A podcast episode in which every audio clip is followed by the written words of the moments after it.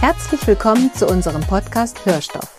Wir sind Hamburger Buchhändlerinnen und Buchhändler aus Leidenschaft und lieben besonders die Vielfalt der Literatur. Lasst euch inspirieren und von unserer Liebe zu Büchern anstecken. Viel Spaß! Ihr Lieben, herzlich willkommen zu einer neuen Folge Hörstoff. Diesmal ein Podcast der etwas besonderen Art, denn normalerweise wechseln sich ja das Büchereck Niendorf Nord und die Buchhandlung Schweizer Fachinformationen ab. Aber da wir ja Ende des Jahres haben, haben wir uns überlegt, wir machen einen Podcast gemeinsam und quatschen mal so über unsere Jahreshighlights. Und wir machen vielleicht eine kurze Hallo-Runde. Ähm, mein Name ist Janina, ich bin vom Büchereck Niendorf Nord.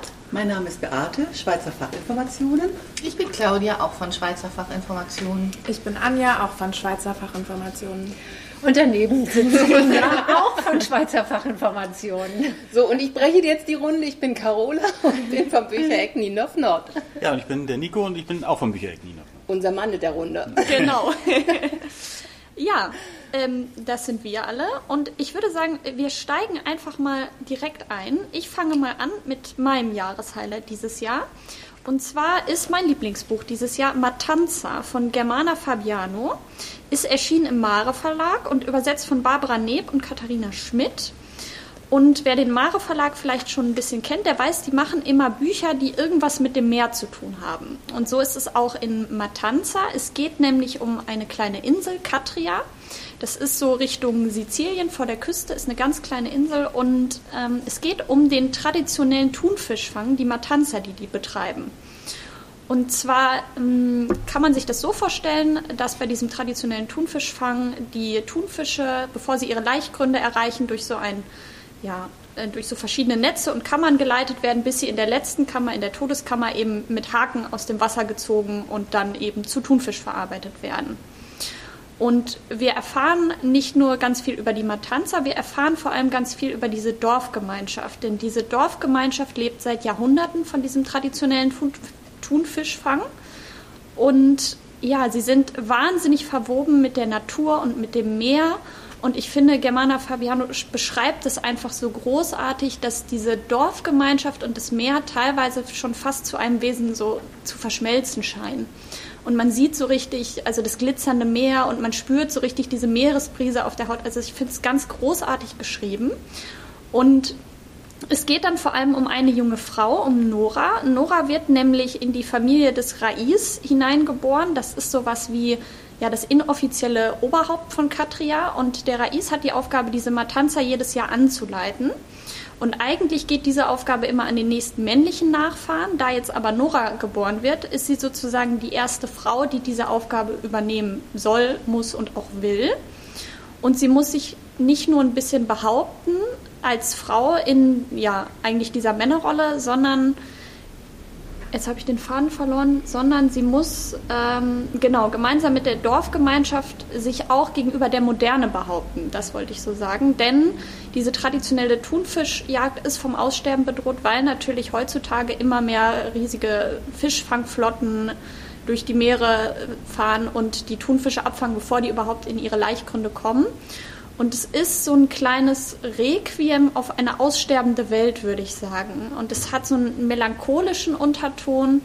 Und es ist einfach ein ganz, ganz feines Buch, wie ich einfach finde. Also es ist nicht besonders dick, so 200 Seiten ungefähr. Und es erzählt aber auf diesen 200 Seiten unheimlich viel. Und ich fand es ja total berührend, dieser Dorfgemeinschaft zu folgen und wie die wirklich alles versuchen, um ihre Traditionen zu bewahren, mit denen sie so tief verwoben sind. Und deshalb war es auch mein Highlight dieses Jahr, muss ich einfach ganz klar sagen. Und wem würdest du das verschenken oder verkaufen? Oh, wem würde ich es verschenken? Ich glaube, ich würde es jedem empfehlen, der einen guten Roman sucht, auf jeden Fall mit Tiefgang, der auch gerne was Literarisches möchte, also was sprachlich wirklich Schönes ja, und vielleicht jemanden, der so ein bisschen in eine andere Kultur oder ein Stück Geschichte eintauchen möchte. Das könnte ich mir gut vorstellen. Ich fand ja noch so gut gelungen daran, sie hat ja noch eine zweite große Geschichte mit ja. in dieses Buch gepackt weil die Insel Katria ja sehr wahrscheinlich für Lampedusa steht. Ja. Und auch dort, also, also, im letzten Drittel des Buches, geht es ja auch darum, dass eines Morgens zwei Tote am Strand ja. angespült werden und es werden immer mehr. Und wie die Dorfbevölkerung damit umgeht. Ja. Und das fand ich ganz großartig. Und sie hat es damit auch nicht überladen. Das fand ich Es auch nicht. ganz, wirklich ganz harmonisch ineinander über, weil es die Geschichte dieser Insel ist. Ja, also das fand ich wirklich auch also großartig gemacht. Also es gibt so diesen ersten großen Teil, der halt wirklich die Geschichte dieser Dorfgemeinschaft und dieser Tradition erzählt und dann kommt diese Moderne irgendwie mit hinzu und ich fand das total geschickt gemacht, weil das natürlich auch so der Lauf der Geschichte ist. Also wir wissen ja alle, was heutzutage vor den Küsten von Lampedusa, also was auf Lampedusa auch so los ist. Und es ist einfach auch ein Teil der Geschichte, der so dazugehört, finde ich. Also wenn sie es weggelassen hätte, wäre es, glaube ich, nicht so emotional gewesen und auch nicht so wahrheitsgetreu, weil es eben ein großes und wichtiges Thema ist. Das war auf jeden Fall mein Jahreshighlight, Matanza von Germana Fabiano. Und dann gebe ich mal direkt weiter. Mein Jahreshighlight ist von Dana Vohwinkel, Gew Gewässer im Ziplock, erschienen bei Surkamp Nova. Das ist ein Buch, das mich wirklich, seitdem ich es gelesen habe, nachhaltig bewegt. Es hat mich sehr beeindruckt. Das liegt wahrscheinlich auch daran, dass es einfach auch unsere aktuelle, die aktuelle politische Situation berührt, sage ich mal. Äh, worum geht es? Es ist eine Familiengeschichte, es ist eine jüdische Familiengeschichte. Die Hauptpersonen sind Avi, der alleinerziehende Vater, seine Tochter Margarita, 15 Jahre, mitten in der Pubertät. Die beiden erzählen auch abwechselnd, die haben eine eigene Stimme in diesem Buch. Sie leben in Berlin. Der Vater ist Kantor, also kein Rabbi, der predigt, sondern er ist Kantor, der in den, ähm, der singt, der bei den ähm, Gottesdiensten eben ja die Gesänge beisteuert. Und die dritte Person, die natürlich fehlt, die Mutter, Marsha, die die Familie gleich nach der Geburt von Margarita verlassen hat. Die beiden, also Avi und ähm, Mascha, haben sich in Israel kennengelernt, haben eine, waren sehr verliebt, haben geheiratet, haben eine sehr glückliche Ehe geführt, die aber vor große Probleme gestellt wurde, als ähm, Avi beschließt, dass er nicht in Israel bleiben möchte, weil er nicht möchte, dass das Kind, das damals noch gar nicht geboren war, zum Militär muss. Also er selber war beim Militär, er hat da seine Erfahrung gemacht und er möchte das für sein Kind nicht. Er trifft diese Entscheidung, sie ziehen nach Hannover, dort kommt auch ähm, Margarita zur Welt. Aber Mascha kann, will nicht in Deutschland leben. Sie ist auch von der Entscheidung ihres Mannes völlig ähm, überrumpelt worden und sie macht etwas, sie verlässt die Familie und sie hat jahrelang und lange keinen Kontakt zu, ihrem, zu ihrer Tochter. Was aber jedes Jahr passiert, Margarita fliegt jedes Jahr nach Chicago zu den Eltern ihrer Mutter, also zu ihren Großeltern und in diesem Jahr beschließt der Familienrat, dass Mascha nach dem Urlaub in Chicago in Anführungszeichen zu ihrer Mutter nach Jerusalem fliegen soll. Die hat da gerade einen, äh, die, einen, ähm, einen, Auf, einen Auftrag, einen Forschungsauftrag an einer Universität. Ja, und da treffen jetzt die beiden Frauen in Israel aufeinander, die wenig miteinander zu tun hatten, die viele Probleme haben. Also es passiert viel in diesem Buch. Es gibt auch viel ähm, Unstimmigkeiten, viel Streitgespräche, viel wütende Reaktionen. Und was mich aber an diesem, was mich aber total beeindruckt, ist einfach jüdisches Leben in Deutschland auf der einen Seite, was man ja über, über Avi, den Vater und eben seinen, seinen Beruf, sein Leben in Berlin erfährt. Man erfährt aber auch ganz viel über, wie sieht es in Israel heute aus, was passiert in Israel heute. Mutter und Tochter machen Ausflüge, fahren durch das Land, lernen ganz unterschiedliche Orte, Kibbutze, also vieles kennen, das Leben in Jerusalem, die Tochter ist ein paar Mal in Tel Aviv. Man hat einen, wie ich finde, total interessanten Blick auf Leben heute, jüdisches Leben heute in Deutschland und eben auch in Israel, natürlich auch ein bisschen in, in Amerika, weil ja die Großeltern in Amerika, in Chicago leben. Dana Vorwinkler hat mich total beeindruckt. Ich habe Es gibt bei Surkamp auf der Verlagsseite gibt es eine Playlist zu dem Buch, weil es gibt ja viel religiöse Musik, aber es gibt auch viel moderne Musik, weil Mascha hört ununterbrochen Musik. Ein kleiner Tipp, es gibt ein total interessantes YouTube-Video von der Lesung Dana Vohwinkels im Literaturhaus in Berlin und sie führt ein ganz interessantes Gespräch mit einer Journalistin, deren Namen ich jetzt gerade nicht mehr auf parat habe. Eine beeindruckende junge Autorin, sie ist äh, 1996 in Berlin geboren, eine beeindruckende junge Autorin, ein beeindruckendes Buch und das ist mein Buch des Jahres. Dana Vohwinkel, Gewässer im Ziplock, erschienen bei Surkamp Nova. Und jetzt darfst du. ich stelle quasi gleich zwei Bücher vor, nämlich Solveig Balle, bin mir nicht ganz sicher, wie man es ausspricht, Solveig Balle, über die Berechnung des Rauminhalts 2. Und man ahnt es schon, es gab auch Band 1, beide bei Mattes und Seitz erschienen und übersetzt von Peter Urban Halle. In Band 1 gerät die Protagonistin in eine Zeitschleife, so ein bisschen wie in dem Murmeltierfilm. Sie wacht auf, es ist der 18. November und sie erlebt diesen 18. November immer wieder und immer wieder und immer wieder.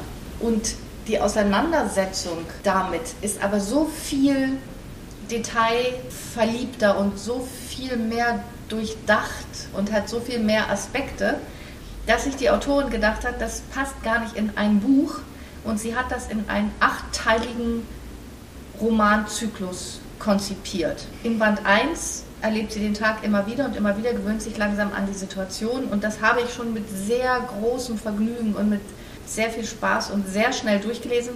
Jetzt erschien praktischerweise zu meinem Geburtstag der Band 2. Ich habe es also von, von der Firma netterweise geschenkt bekommen. Und hier führt sie einen speziellen Gedanken aus, denn ihr geht der Herbst so ein bisschen auf den Keks. Und sie versucht, sich die einzelnen Jahreszeiten selbst möglich zu machen. Sie fährt also zu ihrer Familie und immer wieder muss sie erklären, wenn ihr morgen aufwacht, es wird alles weg sein, auch die Dinge um sie herum verschwinden, außer die paar Dinge, die sie mit in ihr Bett nimmt und ganz dicht bei sich hat.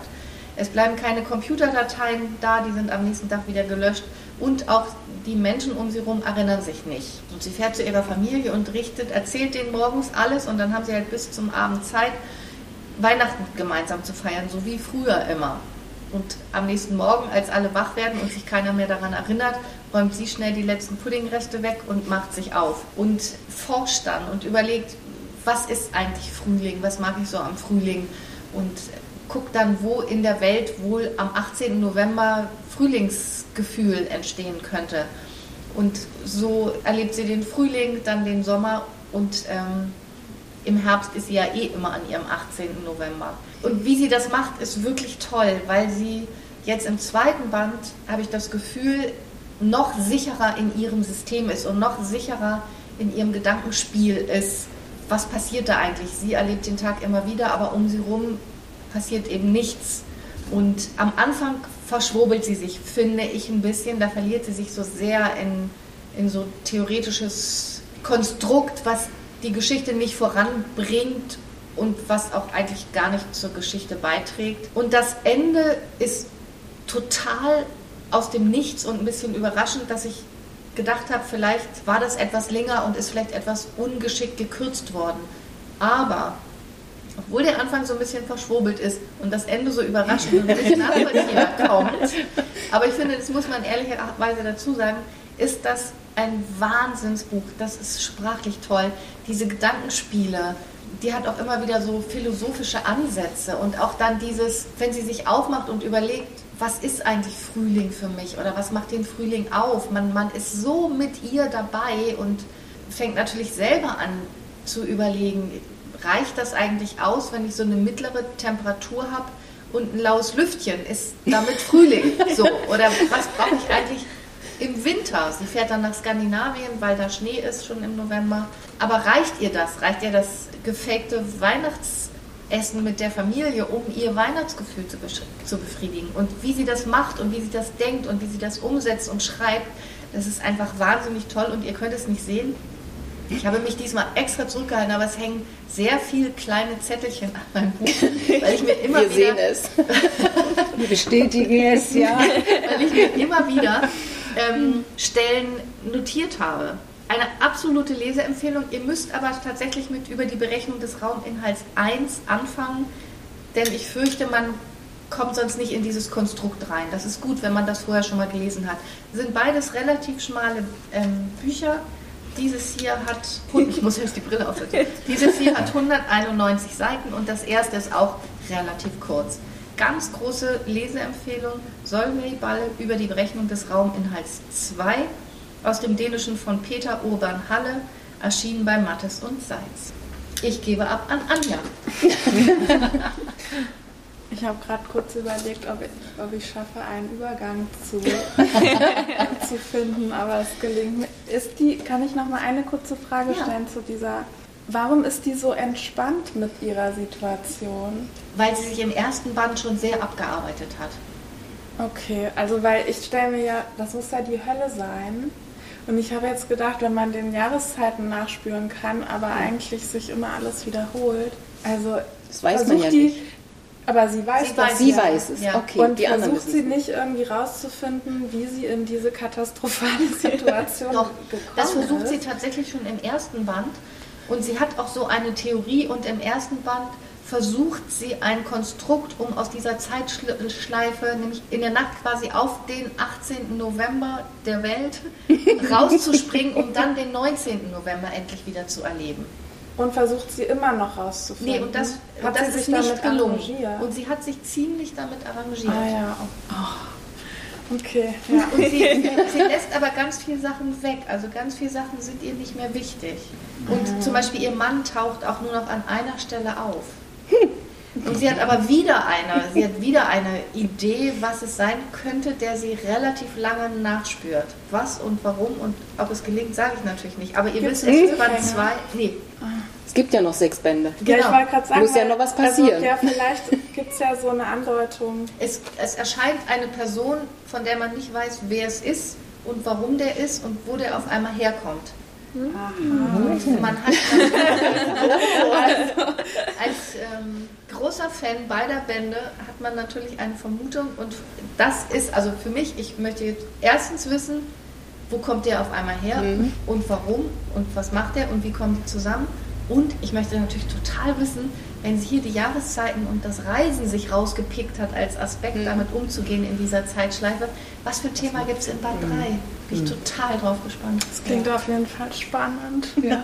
ja, und obwohl es so ein Konstrukt ist, liest man es ganz flüssig, weil es eine ganz gute Geschichte auch ist. Denn ihre Geschichte ist ja fortlaufend. Ja. Also mhm. ne, sie, sie, hat zwar immer ja. den 18., aber sie entwickelt sich ja immer weiter und hat neue mhm. Ideen und versucht Neues. Mhm. Und deswegen ist das nicht abgehackt oder stückelig oder mhm. es gibt auch keine Wiederholung, so wie in diesem Murmeltier-Film. Mhm. Da übt er ja quasi eine Situation und dann sagt er was und kriegt irgendwie eine geschallert oder weiß nicht mehr genau. Und am nächsten Tag macht er genau das ja, Gleiche und genau. sagt aber das Richtige. Also der übt ja diesen einen ja. Tag. Das macht sie nicht. Sie sucht sich immer was Neues. Hm. Ich sehe schon. Bei Anja arbeitet. ja, ich, also ich finde, es klingt auf jeden Fall nach einem sehr interessanten Gedankenspiel. Aber es wäre der, also für mich wäre das der Horror. Ja. Also es wäre der Horror. Naja, vor allem, sie wird ja auch älter. Das erste Buch ist schon, erstreckt sich über ein Jahr und hier haben wir noch mal mehr als ein Jahr. Das heißt, mal angenommen, sie ginge zurück zu ihrem Mann, ist sie drei Jahre älter als ihr Mann. Altert sie denn auch physisch? Also weiß man das schon? Es wird ein paar Mal angedeutet, sodass man es relativ ja sicher vermutet. Okay. Hm. Spannend. Heiliger. Aber ja. die große Preisfrage ist ja jetzt, hilft dir das bei der Überleitung zu deinem? Auf keinen Fall. Wir springen jetzt kalte Wasser. Ja, genau. Also, ich kann das ja nur beschreiben. Also, ihr seht es dann, es hat ein ganz schönes Cover. Mhm. Es heißt äh, All Right, Good Night. Es ist geschrieben von Helga Taug. Ähm, erschienen ist es im Rowold Verlag vor noch nicht allzu langer Zeit. Auch ein, das haben unsere Bücher ja. vielleicht gemeinsam, ein schmales, mhm. ähm, kleines Buch eigentlich, das es aber durchaus in sich hat. Ähm, ich habe es ausgesucht, gar nicht, weil es Also ich habe ein paar gute Bücher dieses Jahr gelesen, wo ich quasi die Qual der Wahl hatte, welches ich heute Abend vorstelle. Aber ich habe es ausgesucht, weil es ähm, eins ist, was auf jeden Fall, finde ich, ein paar ruhige, konzentrierte Tage braucht. Obwohl es so schmal ist, weil es einem ein bisschen so in Gedanken nachhängt und weil ich das Gefühl habe, dass die Weihnachtstage doch irgendwie ein bisschen dennoch, also trotz unseres trubeligen Lebens, ein bisschen für Entschleunigung sorgen und da, das kann das Buch gut gebrauchen. Also, ähm, Helga Taug ist eine äh, Theaterautorin eigentlich. Also sie kommt aus dem Theater, sie ist Regisseurin, sie hat eine sehr bekannte Theatergruppe, Rimini-Protokoll, mit begründet. Die Theatergruppe ist recht bekannt dafür, dass sie dokumentarische Stücke aufführt. Und dieses Buch, obwohl es ja ein Roman ist, ist in Teilen dokumentarisch. Also was passiert? Sie hat zwei Erzählstränge, die sie miteinander verbindet. Der erste und auch tragende Erzählstrang ist die Demenzerkrankung ihres Vaters. Die zieht sich, zieht sich über acht Jahre hin oder ihre Auseinandersetzung damit. Also das Buch ist in acht Kapitel eingeteilt, die immer nur erstes, zweites, drittes Jahr, viertes Jahr, fünftes Jahr heißen. Deswegen habe ich das daraus einfach geschlossen. Und der zweite Erzählstrang passiert im gleichen Jahr, wo die Demenzerkrankung ihres Vaters offenkundig wird, nämlich im Jahr 2014 verschwindet eine Passag äh, Passagiermaschine mit wahnsinnig vielen Passagieren auch an Bord vom Radar. Die Maschine war auf dem Weg von Kuala Lumpur nach Peking und ist Weg. sehr sicher wahrscheinlich irgendwie abgestürzt, aber wurde auch nie wieder gefunden. Also weder die Passagiere wurden gefunden, noch das Flugzeug wurde gefunden, noch irgendwas wurde davon äh, gefunden. Es gab natürlich ganz viele Nachforschungen und auch dann durchaus ein paar Fakten, die bestimmte Dinge erklären. Also zum Beispiel angeblich war Alright Good Night der, der letzte Satz des Piloten, bevor die Maschine, also bevor man keinen Kontakt mehr hatte. Ob das dann tatsächlich der letzte Satz war, das sei mal so dahingestellt. Aber genau, also es gibt nochmal, um das so kurz zusammenzufassen, zum einen die Demenzerkrankung des Vaters, also das langsame geistige Verschwinden des Vaters eigentlich. Und parallel wird eben dieser verschwundene Flug und die darin verschwundenen Leute gespiegelt durch irgendwie die Trauerbewältigung der Hinterbliebenen. Also es klingt jetzt sehr kompliziert, ist aber eigentlich gar nicht so kompliziert. Und ich äh, fand dieses Buch, was ja ein Roman ist, ich fand es so unglaublich gelungen. Also man muss sich vorstellen, es gab vorher ein Theaterstück, das wurde auch aufgeführt und sie hat irgendwie geschafft, aus, aus dem Theater Literatur zu machen, durch diese Verschränkungen auch. Und wenn man sich die Textstruktur anschaut, sieht man viele recht kurze Passagen, die aneinandergereiht sind, auch innerhalb der einzelnen Kapitel.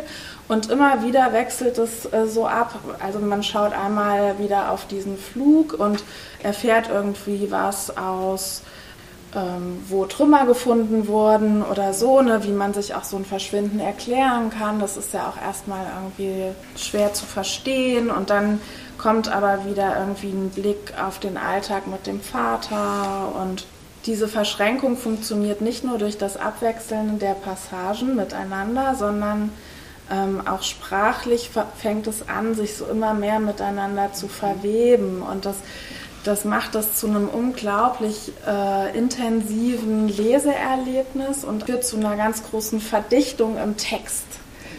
Und das finde ich literarisch sehr gelungen und irgendwie hängt es einem sehr nach. Also es endet so, dass ich das Gefühl hatte, also ich zeige euch mal, das kann ja, da ist ein schönes Bild von ihr. Genau, ich muss noch sagen, dass es, dass es ja autobiografisch mhm. quasi fundiert, äh, also begründet ist und man sieht sie da mit, als Baby mit ihrem Vater, der sie so ähm, fliegend in der Luft hält. Und das ist irgendwie so ein in sich absolut rundes Ding. Also das finde ich ganz, ganz schön. Ja. Kleingut. Ja, also es ist irgendwie, Toll, es ist ja durchaus traurig und auch, ja. man kommt schon ins Grübeln, weil, mhm. weil es ja zwei Realitäten unserer, unseres Lebens sind. Also der Flug ist mhm. ja tatsächlich abgestürzt, es ist äh, nichts dazu erfunden in dem Sinne und das, was es letztlich aber zum Roman macht, finde ich, ist dieses kunstvolle Verschränken und, und dieses sprachliche Verbinden und dieses kunstvolle irgendwie ähm, anordnen und auch durchaus nachdenkende, Fragen stellende Schreiben. Also das hat mich wirklich sehr beeindruckt. Ganz toll. Ja, ich glaube, habe ich kompliziert erzählt? Gar nicht. Nein, Nein gar nicht. Nein. wir konnten dir folgen. Wir Und ihr könnt alle. das auch. Ja. Ganz bestimmt. Ganz genau. Ja. Also ich könnte es jetzt auch weiterempfehlen, obwohl ja. ich es gar nicht gelesen ja, habe. Genau. Das ist gut. Ja.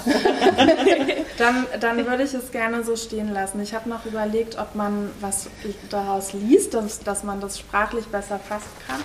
Aber eigentlich finde ich, sollte man es einfach kaufen, damit irgendwie ein ruhiges Plätzchen suchen und das. rein. Ja, also einfach sich einen Tag Zeit nehmen und äh, das auch durchaus genießen. Ganz toll. Also und vielleicht, wenn es irgendwann noch mal irgendwo aufgeführt wird, ich habe gehört, es gibt auch, das habe ich mir aber noch nicht angehört, es gibt auch einen, wo es gelesen wird, also wo man sich mhm. äh, das anhören kann. Das ist sicher auch sehr interessant mhm. als Hörbuch. Ja, empfehle ich mit Nachdruck. Hat mich sehr beeindruckt und auch sehr beglückt. Ach ja, genau. Helga Taug ist die Autorin. All Right, Good Night ist der Titel und erschienen ist es bei Rowold. Es kostet 22 Euro. Schön. Inga. Prima. ja, also die mir fällt jetzt auch ist jetzt leicht. Ja, die, ich habe hab auch keine elegante Überleitung oder Herleitung jetzt. Das ist wunderbar. Ja. Das ist aber auch das Einzige, glaube ich, was diese beiden Bücher miteinander verbindet. Ich habe ein bisschen überlegt und gestehe, mein Jahreshighlight ist es nicht. Meine Highlights sind meistens mindestens melancholisch, wenn nicht traurig. Und habe mir gedacht, ich empfehle etwas etwas Gutes, Schönes und auch Interessantes. Und daraus geworden ist Uwe Fleckner im Schatten der blauen Pferde. Das ist jetzt auch erst vor ein paar Wochen erschienen. Uwe Fleckner ist hier in Hamburg an der Uni Professor für Kunstgeschichte. Er hat eine Forschungsstelle Entartete Kunst gegründet, deren Leiter er ist. Und er ist einer der Direktoren des Warburg-Hauses. Wir haben es also mit einem absoluten Fachmann zu tun, der auch schon vier Fachbücher zum Thema Kunst geschrieben hat. Und das ist sein Romandebüt sozusagen. Und der Schatten der blauen Pferde hat natürlich als Hauptfigur das Bild von Franz Marc, der Turm der blauen Pferde. Franz Marc hat dieses Bild 1913 gemalt. 1919 hat es der damalige Direktor der Nationalgalerie in Berlin der Witwe von Franz Marc, Maria Marc, abgekauft und seit 1937 oder noch 1937 war klar, dass Hermann Göring dieses Bild an sich genommen hat und seit Ende des Zweiten Weltkrieges ist es verschollen. Und dass es verschollen ist, hat immer wieder zu Spekulationen angeregt, wo könnte dieses Bild sein. Und jetzt haben wir einen Kunsthistoriker, der eben sich auch mit diesem Bild beschäftigt hat. Und ich finde, er hat es ganz toll gemacht. Er hat es sehr, sehr gut erzählt. Das erste Kapitel ist ein innerer Monolog von Franz Marc, der 1916 bei einem Aufklärungsritt in der Nähe von Verdun erschossen wurde. Und auf drei, vier, fünf Seiten erzählt er nochmal mit seiner Stimme über seine Kunst, über sein Malen, seinen Blick auf Landschaft und Natur, warum er blaue Pferde malt, weil blau für ihn die Farbe des männlichen Prinzips ist, herb und geistig. Gelb zum Beispiel steht bei ihm für das weibliche Prinzip, sanft, heiter und sinnlich und Rot die Materie brutal und schwer. Und die ist die Farbe, die sich immer von den anderen beiden bekämpfen und überwunden werden muss. Das vielleicht einmal so zusammenfassend dazu. Und weiter geht es mit zwei Erzählensträngen. Es gibt die Hauptfigur Maximilian Kisch, seines Zeichens auch Kunsthistoriker, der besessen davon ist, rauszukriegen, wo ist dieses Bild abgeblieben. Und weil dann er, er, beschäftigt sich nur noch mit dem Turm der blauen Pferde. Seine Freundin hat sich von ihm getrennt oder seine Lebensgefährtin, eine langjährige Lebensgefährtin, die es nicht mehr erträgt, dass er selbst wenn er neben ihr sitzt, eigentlich gar nicht mehr bei ihr ist. Dass er nur noch auf der Suche online in Archiven, in Bibliotheken, in Galerien, er beschäftigt sich nur noch mit dem Turm der blauen Pferde. Und hier und jetzt und heute macht er sich auf nach Los Angeles ins Getty Center, das es auch wirklich gibt. Das ist das Gute an diesem Buch. Sehr, sehr viel gibt es einfach wirklich. Wir begegnen auch vielen historischen Persönlichkeiten. Und im Getty Center wird er schon wie ein alter Bekannter in Empfang genommen, aber auch er weiß genau, eigentlich lächeln sie auch dort über ihn. Aber nichtsdestotrotz, immer so von Besuch zu Besuch, haben sie Unterlagen für ihn gesammelt und stellen ihm das auch zur Verfügung. Er wird da sehr freundlich aufgenommen. Und dieses Mal wird ihm eine Expertin für Expressionismus zur Seite gestellt, die heißt Jessica Steiner. Ob diese sich anbandelnde Liebesgeschichte hätte sein müssen, ich weiß es nicht, aber sie stört auch nicht. Sie ist einfach sehr schön und letztendlich hilft sie ihm auch ein bisschen davon, so zum Ende des Buches wird ihm klar, was jetzt eigentlich wirklich wichtig ist im Leben. Und dann gibt es den zweiten Erzählstrang, der eben äh, 1919 einsetzt und der schon erwähnte Direktor der Nationalgalerie, der Ludwig, jetzt habe ich den Namen gerade auch nicht so ganz auf der Reihe. Wir können ihn auch einfach nur Ludwig nennen. Wir können ihn einfach Ludwig nennen, das ist eine schöne Idee. Er heißt Ludwig Justi, genau. Der Maria Mark dieses Bild abkauft und mit in die Nationalgalerie nimmt. Und dieser zweite Erzählstrang, also die wechseln sich immer ab natürlich, die, die Zeiten, in dem begleiten wir dieses Bild bis zur Ausstellung Entartete Kunst, die die Nationalsozialisten noch in Berlin äh, zusammengestellt haben. Und dann weiß man, dass Hermann Göring dieses Bild an sich genommen hat, interessanterweise den Preis gleich mal um drei Viertel reduziert hat, als es dann auf der Liste stand, die er gerne kaufen würde. Und spätestens nach dem Zweiten Weltkrieg ist dieses Bild einfach verschwunden. Es hat noch Meldungen aus der halben Welt gegeben, die angeblich das Bild gesehen haben. Es hat angeblich haben es Kinder in Berlin-Zehlendorf gefunden beim, beim Spielen. Aber man weiß es definitiv nicht. Und dieses Bild kennen wir ja alle, denn es gibt Reproduktionen davon und es ist auch, das ziert auch das Cover dieses Buches. Und es macht wirklich Spaß, einmal der echten Historie dieses Bildes zu folgen, aber auch den Ideen, die Uwe Fleckner hat, was aus diesem Bild geworden sein könnte. Ich finde, das ist ein gutes Lesevergnügen. Das macht einfach ja wirklich Spaß. Man lernt noch ein bisschen was dabei. Und man kann es im Grunde genommen, also ganz im Gegenteil zu den meisten anderen Büchern, wobei Claudia, die Rauminhalte hast du ja auch gesagt, die kann man so gut weglesen. Ja. Man kann es einfach tatsächlich so wunderschön gut weglesen. Und ich finde, solche Bücher braucht es halt auch manchmal. Also ich empfehle für den Gabentisch und die Weihnachtstage Uwe Fleckner im Schatten der blauen Pferde, erschienen im Bertelsmann Verlag. Das klingt doch gut. Und damit gebe ich dann auch schon mal an Carola weiter. Ja, ähm, ich danke dir. Ich habe auch ein Buch, was man gut weglesen kann, obwohl es ein wirklich ja, schwieriges, aber sehr wichtiges Thema behandelt. Ähm, ich habe euch mitgebracht eines meiner wirklich absoluten Jahreshighlights. Äh, und wenn, das, äh, wenn jemand im Laden bei uns fragt, was hat sie in diesem Jahr am meisten beeindruckt, habe ich zwar ein paar, aber meistens greife ich doch dann zu Anne Beres, ähm, die Postkarte. Ist im Berlin Verlag erschienen und es ist von Amelie Thoma und Michaela Messner äh, übersetzt. Und ähm, Anne Beres ist ähm, Schauspielerin, äh, Regisseurin und sie hat auch eine Theaterzeitschrift herausgegeben. Und dieses Buch, die Postkarte, ist ähm, autobiografisch geprägt Sie hat in Frankreich dafür auch unglaublich viel Lob äh, erhalten, war nominiert für verschiedene Literaturpreise und steht schon seit, ich muss mal gerade spixen, seit September 2021 auf den Bestsellerlisten mit diesem Buch.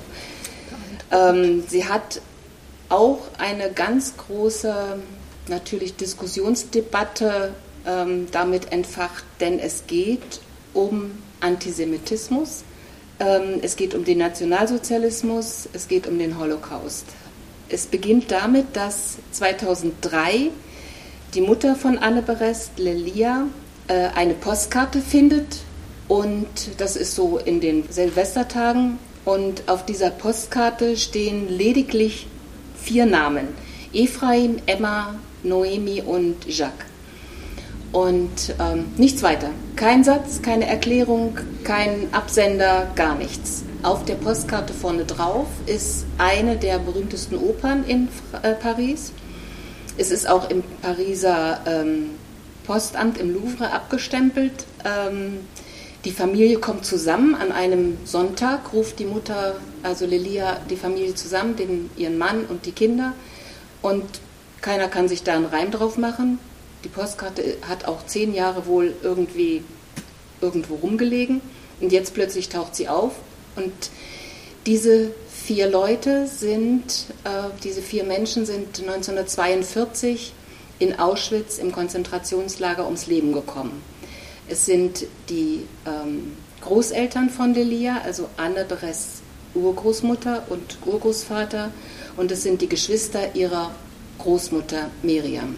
Miriam ist die einzige, die überlebt hat, äh, die dann in den Untergrund gegangen ist, in sich der Resistance angeschlossen hat und die aber nie irgendwie groß was über ihre Familie und diese ganze Geschichte erzählt hat. Die Familie stammt eigentlich aus äh, Russland und musste dann fliehen, als dort auch äh, es zu unsicher war für, für jüdische Familien.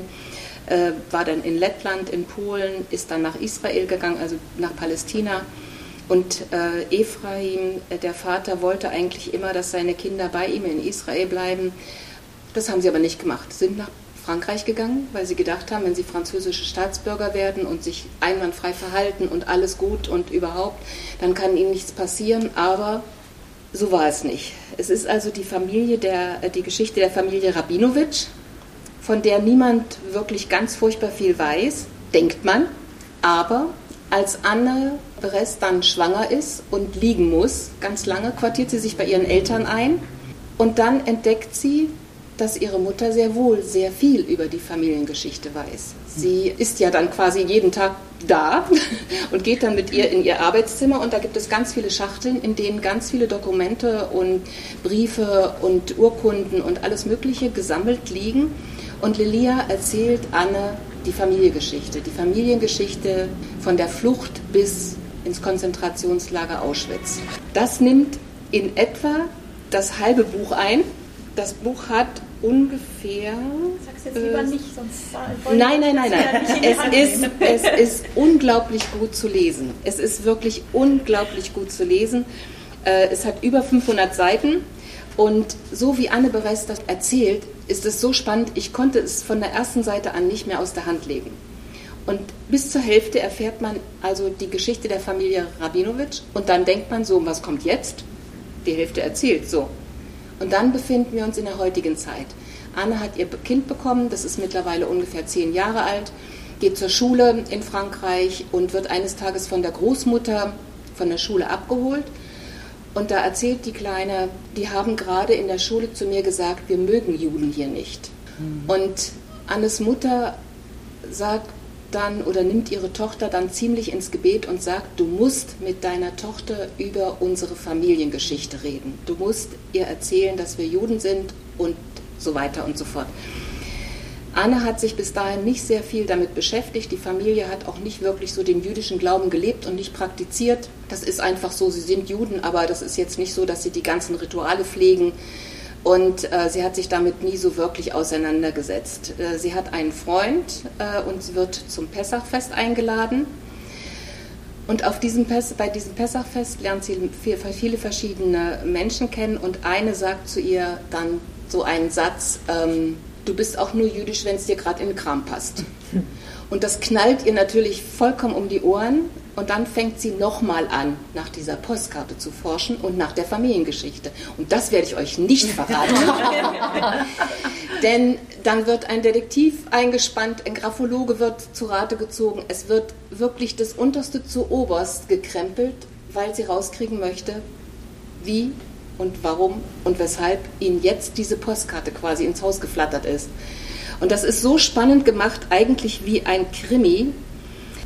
Ja, ich, also für mich selber habe ich äh, gesagt, ist es eines auch der, eines der wichtigsten Bücher, das dieses Jahr mit erschienen ist. Gerade weil wir wissen, wie sich in der Gesellschaft alles wieder so verändert und dass wir das nicht vergessen dürfen, was einmal passiert ist und ähm, dass das nie wieder passieren darf. Ganz einfach. Und für mich ist es nicht nur eine sehr berührende und bewegende Geschichte, die Anne, äh, hier, Anne Beres hier erzählt. Es ist eine Geschichte, die wirklich ganz wenige Menschen nur noch erzählen können, weil es wird immer weniger Menschen geben, die den Holocaust miterlebt haben, die Familienmitglieder haben, die das erlebt haben. Und auch wenn das so ein schweres Thema ist, ich habe das richtig durchgesuchtet. ich, ich habe angefangen und es hat auch so, das ist so flüssig geschrieben und so großartig. Äh, und wenn man dann weiß, wie akribisch sie recherchiert hat und wie genau sie das auch alles genommen hat, ganz feine Literatur kann ich da nur zu sagen. und ähm, ja, es ist so eines von den Büchern, wo ich immer sage im Laden, also das muss eigentlich jeder lesen. Es passt auch unterm Weihnachtsbaum.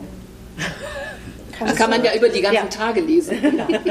Kannst du sagen, was die Debatte genau war? Die, die Debatte ist äh, der groß, der starke aufkommende Antisemitismus in Frankreich. Okay, das, also nicht, also das, der Buch, äh, nicht das, das Buch, Buch, selber, war sozusagen der Aufhänger. Der Aufhänger war, Ach, genau. Verstehe. Ja. ja. Dass es in Frankreich ja auch wieder so sehr aufflammt, ja, mhm. wie eigentlich alles Fast in der Welt flammt. Ja. Ja. ja. Und darum finde ich das auch ein ganz wichtiges Buch. Und ähm, mir hat jetzt jemand gesagt, dass es sogar ähm, die 18-jährige Tochter mit großer Begeisterung gelesen hat. Und das finde ich dann schon gut, wenn es nicht nur uns so erreicht, ja. also ja. Ähm, ja, wenn es dann auch so junge Leute erreicht, die sagen, ach, ich wollte eigentlich bei meiner Mama nur mal reingucken, mhm. hat sie zu mir im Laden gesagt. Und sie konnte dann nicht wieder aufhören, weil es so gut geschrieben ist. Sie sagt, ich wollte dann einfach wissen, was passiert mit Ephraim, Emma, Naomi mhm. und Ejak und warum hat Miriam überlebt mhm. und wie ist das mit der Postkarte gewesen. Mhm. Das hat sie dann nochmal richtig angefeuert und dann, ja, das erfährt man dann. Das müsst ihr lesen. Toll, das machen wir. Wir fragen dann ich gleich nochmal, wenn das Mikrofon aus ist, dann musst du uns schon mal erzählen. ähm, aber jetzt hat Nico noch eins und Nico liest immer sehr ausgefallene Bücher. Mach, freut euch. Genau, der Übergang ist jetzt sehr schwierig, also weil es denn jetzt äh, doch eher humorvoll äh, zugeht. Ja, mein Highlight des Jahres es hat den wunderschönen Titel Die wirklich wahren Abenteuer und außerordentlichen Lehrjahre des Teufelskerls Daniel Bones. Das ist von ähm, Mara Verlag erschienen und von Owen Booth ähm, geschrieben worden und übersetzt von Ulrike Basel und Klaus Zimmermann. Und ähm, ja, das Mare Verlag erschienen und da ist es immer sehr schwierig, äh, den Büchern zu widerstehen. Also das habe ich auch mehr per Zufall äh, den entdeckt. Und genau, ich lese ja sehr gerne so äh, außergewöhnlichere Bücher. Und äh, wie man schon am Titel so ein bisschen äh, hört, äh, ist es sehr außergewöhnlich. Und also es spielt im Grunde Ende des 19. Jahrhunderts. Es beginnt in einem englischen Fischerdorf. Und Daniel Bones ist, ich glaube, ich weiß nicht, ob das Alter genau gesagt wird, aber er ist irgendwie so 16, 17 Jahre alt hat einen etwas kleineren Bruder. Äh, die Mutter äh, gibt es leider nicht mehr und äh, der Vater ist ja sehr gewalttätig und trinkt auch viel und schlägt dann auch häufiger mal die Kinder. Und Daniel versucht dann seinen jüngeren Bruder so ein bisschen immer zu schützen, aber das klappt natürlich auch nicht immer. Und es ist jetzt aber auch nicht so, dass der Vater der Einzige ist, der sich da prügelt, sondern in dem Dorf, das wird so beschrieben, als ob da ja, die Freizeitbeschäftigungen sind halt trinken und sich prügeln. Also da hat jeder sich schon mal mit jedem anderen geprügelt. Genau, so geht es in dem Dorf vor und es sieht auch nicht so aus, ob, äh, als ob jetzt äh, Daniel irgendwie so tolle äh, Zukunftsaussichten hat. Ähm, bis dann eine Person auftaucht, also im wahrsten Sinne auftaucht, äh, denn es kommt ein, äh, er taucht aus dem Wasser ein äh, Mann auf in einem aufblasbaren Gummianzug. Und ähm, das ist niemand anders als der weltberühmte Captain Clark B. Und Ach, der, der auch bekannt als furcht, furchtlose Froschmann. Und äh, der taucht dann da in diesem Dorf auf und ist irgendwie das Highlight überhaupt. Das erzählen die noch ihren äh, Enkelkindern und sowas. Und da macht es jetzt auch keinen Unterschied, dass die noch nie was von ihm gehört haben. Er ist eben so jemand, der taucht auf und er hat halt so diese Art, er kann das so äh, sich präsentieren, dass da alle sofort weg sind. Denn er hat diesen Gummianzug entworfen, um Menschen zu retten. Denn alle kennen wahrscheinlich, das ist ja auch im Fischerdorf, Menschen, die eben auf, äh, auf der See gestorben sind. Und der hat jetzt den Plan, diesen äh, Anzug zu, weiterzuentwickeln und äh, auf der ganzen Welt dann ähm, zieht er äh, rum und will diesen äh, Anzug dann unter die äh, Fischer und See, Seemänner bringen, um dann Menschenleben zu retten. Und um diesem ähm, ja, Ziel so ein bisschen näher zu kommen, braucht er dann natürlich ein bisschen Geld, sammelt er noch ein bisschen Geld ein und die, das ganze Dorf ist halt begeistert, das ist halt so das Highlight überhaupt. Und ja, die sind dann auch nicht besonders äh, davon überrascht, dass er dann auf einmal äh, diesen Daniel Bones aussucht, äh, dass er jetzt sein, äh, ihn begleiten soll. Er soll jetzt sein ähm, ja, Lehr, äh, Lehrling werden und äh, mindestens ein Jahr ihm dann mit, mit, so mitkommen und von ihm lernen. Und ähm, die Bürger des, des, Dorfes sind halt sehr froh darüber und freuen sich, oh, das ist ja so eine Ehre, dass er da mit darf und einer von uns und ja, Daniel ist sich da noch nicht so ganz sicher, weil auch sein, äh, ja, sein Bruder bleibt ja auch zurück. Und dann kann ihn auch nicht mehr so richtig beschützen. Und das spielt auch so eine Rolle im, ja, im ganzen Buch eigentlich, weil die immer noch so über Briefe in Kontakt bleiben. Und dann schreiben sich so ein bisschen, was äh, ihnen jeweils passiert. Ähm, ja, aber dann geht halt die Geschichte richtig los. Also kommt, äh, die beiden ziehen dann los und dann gehen sie auch immer von Dorf zu Dorf und, und Stadt zu Stadt. Und da äh, sind sie auch häufig schon angekündigt worden. Und die Bürgermeister sind dann auch immer ganz äh, begeistert davon, dass sie so jemanden bei sich haben, und äh, die Frauen des Bürgermeisters sind manchmal noch begeisterter von ihm, was dann manchmal zu Problemen führt, wo sie dann manchmal aus dem Dorf äh, fliehen müssen. also, äh, also ist er auch zurückbegeistert. Genau, also, äh, das äh, ist dann manchmal gut und manchmal auch äh, zu gut. Also, ähm, und das ist auch so ein bisschen, man kann das so, so ein bisschen beschreiben, so ein, wie so ein Seegang, das immer auf und ab geht. Also gibt halt Zeiten, da speisen sie mit Königen und kurze Zeit später ähm, werden sie von ähm, Räubern überfallen oder können sich äh, kein Essen leisten. Also es geht immer so rauf und runter. Und es äh, ist auch immer sehr mysteriös. Also äh, da tauchen beispielsweise auch äh, komische Personen auf und dann stellt sich heraus, dass die, die Gläubiger des äh, Captains sind. Also da gibt es halt auch noch so eine Geschichte und dann äh, gibt es auch politische Sachen, also wo dann ähm, beispielsweise Anarchisten sind in ganz Europa unterwegs und wir, wir gehen auch Anschläge. Und äh, die, genau, die Geschichte spielt auch in ganz Europa. Also fängt ja in England an und dann sind in Frankreich, Schweiz, äh, Deutschland, Italien. Und ja, Menschen werden gerettet, Menschen werden auch getötet und passiert halt ganz viel. Und beispielsweise, ähm, genau, fragt sich dann so, äh, Daniel auch so ein bisschen, ist er jetzt die Erste oder gab es da schon mehrere Lehrlinge und wo sind die dann geblieben und was mit denen passiert? Und das wird nie so richtig gesagt, aber man kann sich das schon vorstellen, denn irgendwann kommen sie in so eine äh, Stadt, wo es am Stadtrand äh, so einen großen Wasserfall gibt. Und der Plan ist jetzt mit dem Anzug da runter äh, zu fahren. Und äh, das ist dann ja natürlich sehr beeindruckend. Wow, und das sieht ja sehr gefährlich aus. Und äh, ja, der Captain meinte dann auch, okay, deswegen bist du ja auch hier. Also, dann, äh, dann wird dann auch klar, dass er ihn auch so ein bisschen ausgesucht hat, weil er so ungefähr die gleiche Größe hat und er ist auch so sehr kräftig. Und jetzt durch die Arbeit mit ihm ist er natürlich auch so ein bisschen kräftiger geworden. Und jetzt seine Aufgabe da runterzufahren und sich als ihn auszugeben. Und Wie runterfahren, runterstürzen. Genau, also dieser Anzug ist halt äh, ganz, äh, kann man auch so ein bisschen auf dem Cover sehen. Das können Sie natürlich jetzt nicht ähm, äh, hören, aber äh, sehen. Aber da sind auch so Bilder drauf, wie er da mit dem Anzug richtig rumfahren kann. Er kann da so ein richtiges Segel anbringen an dem ah. Anzug. Und äh, Daniel hat da auch so ein kleines Boot mit, dem auch dann den kann. Die sind halt wirklich halt in den Flüssen da unterwegs. Okay. Und, äh, zeigen den Sachen und äh, wie gesagt, die Aufgabe ist dann halt mit dem Anzug da den äh, Wasserfall runter zu okay. Und ja, ich erzähle jetzt nicht genau, wie das da aussieht. ähm, ja, das ist auch dieses Interessante, dass da eben viele Abenteuer auch passieren und auch sehr viele unerwartete Sachen. Also selbst beispielsweise wird dann einmal in Italien wird dann der Anzug geklaut, das ist natürlich jetzt äh, große, äh, ganz schlimm. Dann finden sie aber den Dieb und anstatt den zu bestrafen, ähm, beschließt der Captain dann, den einzustellen. Also das ist ja so ein, der äh, den, den kann er gut gebrauchen ungefähr. Und dann denkt Daniel auch zuerst, ähm, ja, jetzt muss er seinen äh, Nachfolger so äh, anlernen, so ein bisschen. Aber das, stellt sich, äh, das kommt noch was ganz, ganz anderes raus. Also das äh, darf ich auch nicht verraten, weil das, äh, das erwartet man überhaupt nicht. Haarsträubend. Also, und, so ein richtiges Mikrobuch. und, genau, doch, äh, man weiß auch nicht so bei dem Captain, ist der jetzt gut oder böse oder was hat er jetzt eigentlich im Schild oder will er nur das Geld für sich oder was sind denn mit den, ist denn mit den Gläubigern und das ist wirklich sehr ähm, spannend. Und auch am Ende, ja, ist so ein bisschen, also wie gesagt, es geht ja dieses Rauf und Runter und am Ende ist das wie mit so einem Wasser, das dann ähm, an die Klippen dann äh, stößt. Also ein großes, fulminantes äh, äh Ende. Genau, ja. Eine richtige Richtig, Abenteuergeschichte. Richtige Abenteuergeschichte, was man cool. so von einer Abenteuergeschichte erwartet und ähm, ja, sehr zu empfehlen. Und wenn ihr, wenn ihr noch wisst, dass äh, Nico äh, Terry Pratchett sehr gerne mag, dann wisst ihr, wenn ihr das Buch gelesen habt, auch warum er für dieses Buch so brennt. Wunderbar. Großartig. Ja, ja, genau. Der nächste Podcast ist dann äh, erst wieder im Januar mhm. und dann sind die Fach, äh, Schweizer Sprachinformationen wieder dran. Und da geht es um das Thema Subtitel. Die haben wir alle wahrscheinlich. und äh, das äh, wird sicher auch sehr, sehr spannend. Das sind mehr oder großen, weniger. großen Stapel, ja. die zu Hause rumliegen, die genau. irgendwie immer größer statt kleiner werden. Ich weiß gar nicht, wie das ja. sein kann. Weil man sagt immer, die wachsen aus dem Boden. Ja. Du schummelst doch da immer was dazwischen. Ja, ja mache ich. Ja, wir hoffen auf jeden Fall, ihr hattet alle Spaß beim genau. Zuhören. Wir hoffen, es war was dabei für euch oder mhm. für eure Lieben.